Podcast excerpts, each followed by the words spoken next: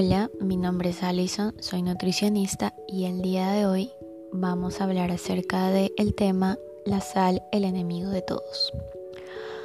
Pues, yendo con un poquito de como introducción, el parámetro normal, o mejor dicho, el parámetro adecuado que la OMS recomienda es consumir 2.300 miligramos de, escuchen bien, sodio.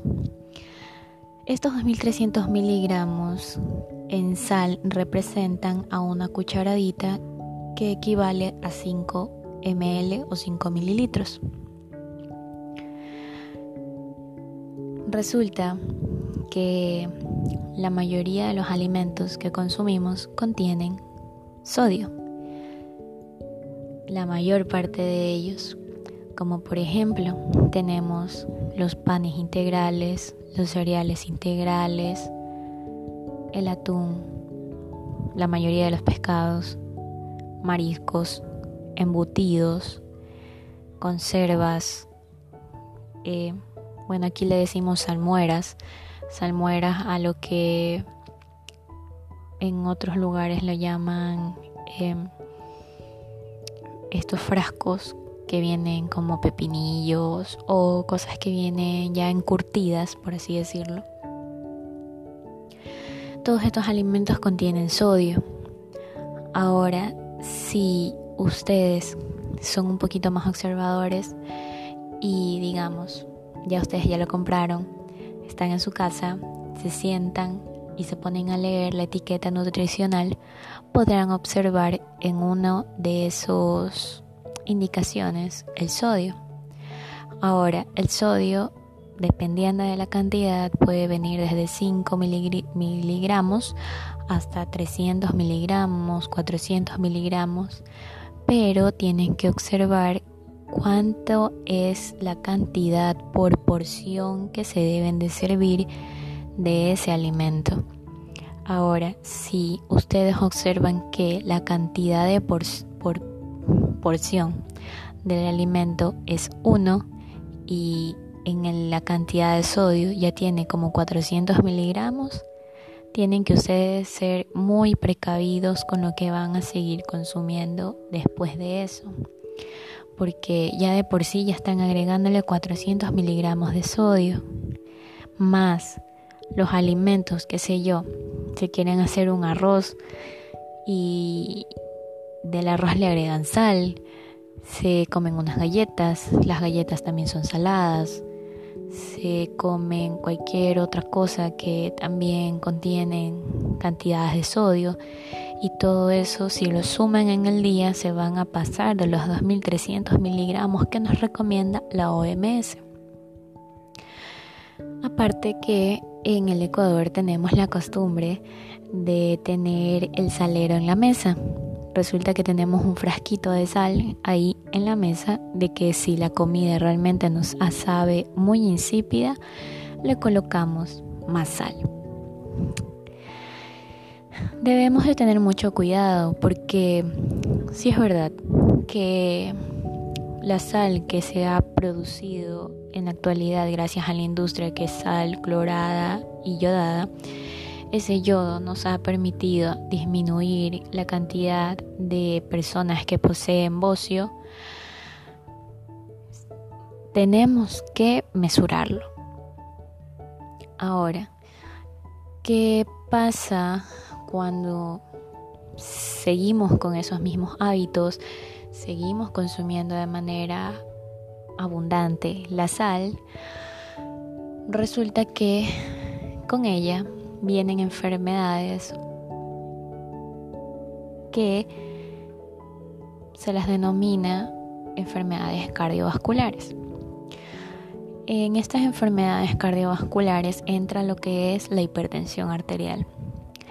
La hipertensión arterial se denomina a sí misma por el aumento de presión que hay dentro de las arterias.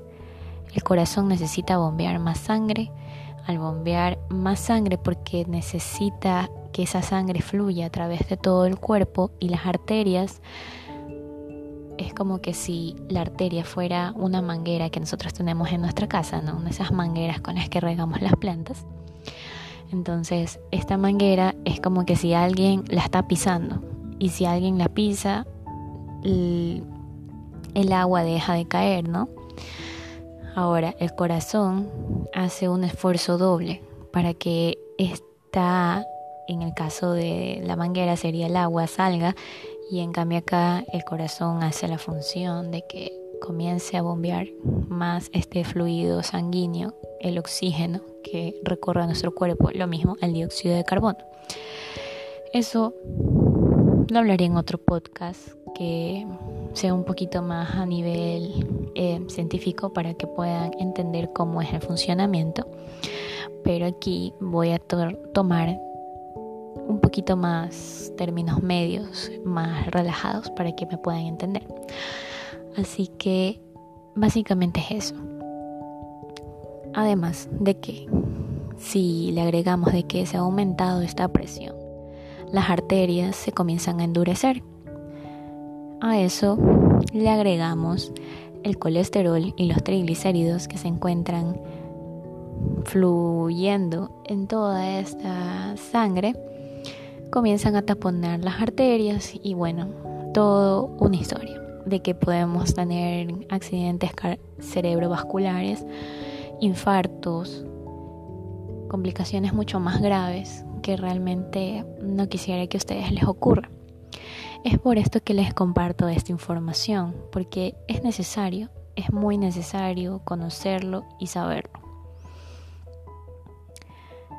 Cuando vayan al supermercado, les aconsejo que siempre vean la etiqueta de los alimentos que están consumiendo, vean cuánta cantidad de sodio posee y traten de mesurar bastante lo que es la cantidad de sal que agregamos a las comidas. La hipertensión arterial se la denomina también como una enfermedad silenciosa. ¿Por qué silenciosa? Porque no tenemos algún tipo de consecuencia rápida, o sea, se va acumulando, se acumula de poco en poco. Primero sientes un poquito de cansancio, fatiga, eh, sientes a veces que te falta la respiración, pero lo asocias a que son otras cosas, además del estrés continuo que tenemos por el trabajo. Todas estas cosas se van acumulando el cuerpo te lo va avisando mediante lo que te acabo de decir, mareo, fatiga.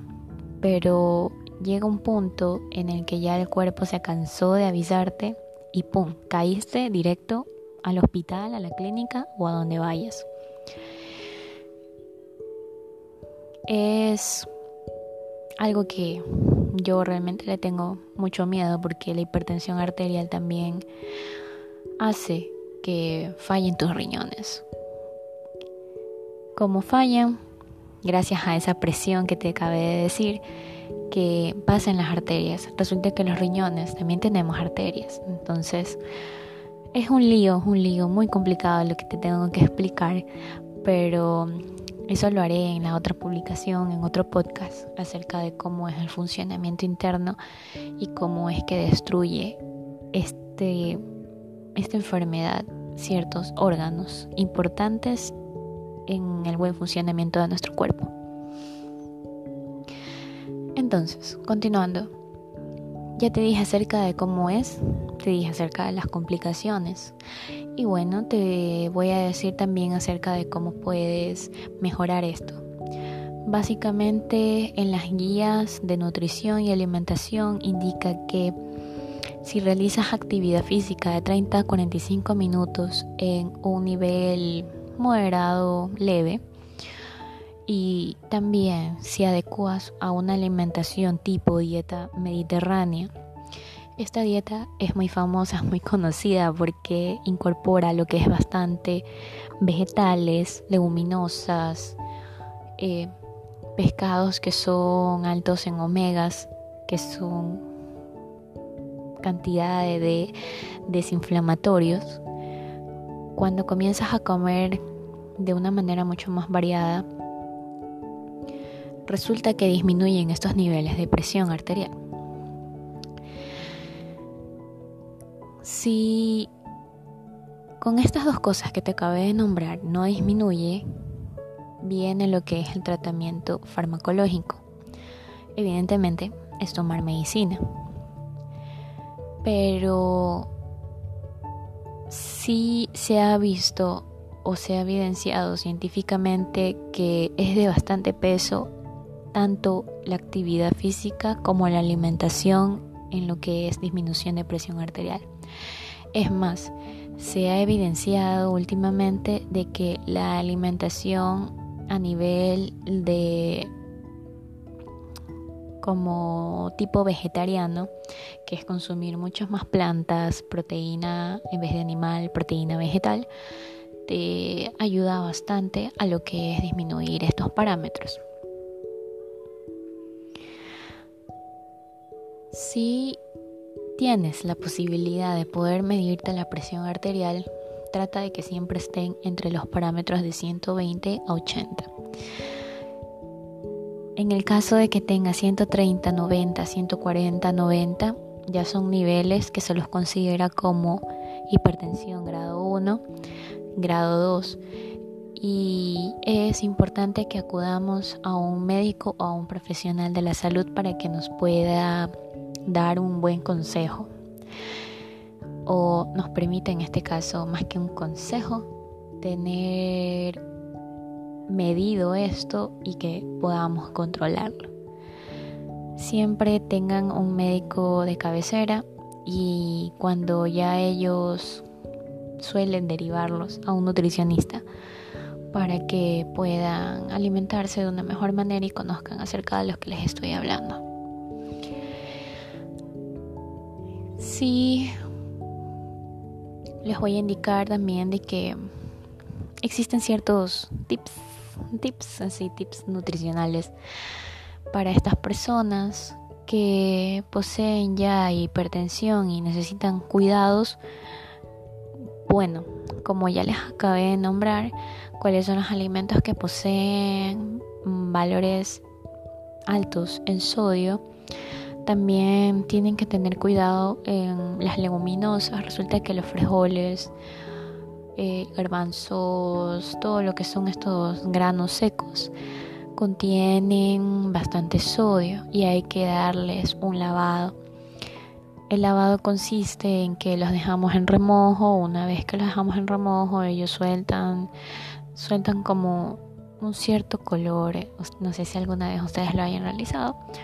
Bueno, una vez que sueltan esto se le llama muchas veces antinutrientes, se les se les quita esta agua, se les vuelve a poner y lo dejamos de nuevo remojando y así sucesivamente unas 6 a 7 veces para quitarle la cantidad de sodio que poseen estas leguminosas. También debemos dejar de consumir lo que son lácteos, lácteos grasos, queso, leche. Comenzar a consumir aquellos que son ya descremados, y posiblemente dejar de consumir ya lo que son quesos maduros, nada de queso amarillo y el queso fresco tampoco.